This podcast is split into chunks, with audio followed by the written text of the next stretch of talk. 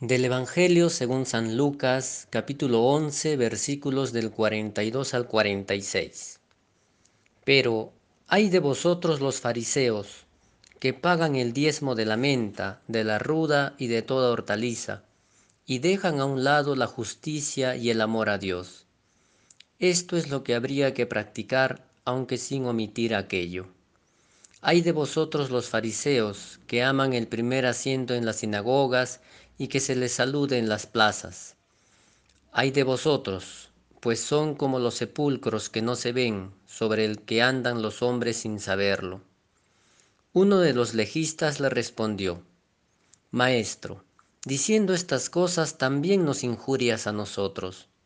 Pero él dijo, Hay también de ustedes los legistas, que imponen a los hombres cargas intolerables, y ustedes no las tocan ni con uno de vuestros dedos. En el Evangelio de hoy vemos a Jesús cómo habla a los fariseos y legistas sobre su actuar. Sentimos que una vez más Jesús nos pide ser coherentes. Jesús dice, pagan el diezmo y dejan de lado la justicia y el amor a Dios. Entonces no se trata de dar por dar, o dar por cumplir para evitar un castigo. Busquemos llenarnos del amor de Dios para dar con amor, con gratitud. El ayudar a los demás debe ser una consecuencia de nuestra relación con Dios. Jesús nunca juzga. Sentimos que Jesús nos dice, no me engañas a mí, tú te estás engañando más bien. Nos quiere hacer ver de todo lo maravilloso que nos perdemos cuando nos cerramos en nosotros mismos y no nos podemos abrir a su amor. Y esto porque estamos apegados a las cosas materiales, al qué dirán. Buscamos ser primero sobre los demás, llenar nuestro ego, en vez de llenarnos de su amor infinito. Hay de vosotros que imponen cargas intolerables y ustedes ni las tocan ni con un dedo.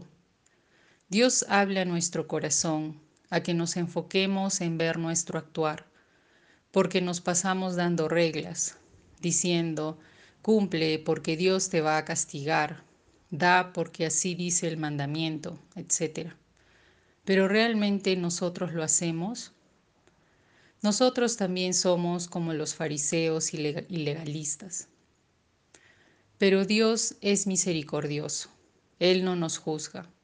Él nos invita una vez más a dejar de lado estas actitudes que no nos llevan a Él, sino que nos alejan y nos pide buscar primero su reino y su justicia.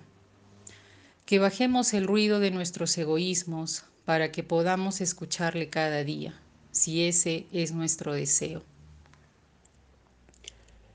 Esforcémonos entonces en ser personas coherentes para lo cual no necesitamos actos extraordinarios ni heroicos, sino simplemente ser coherentes en los gestos sencillos de nuestra vida cotidiana.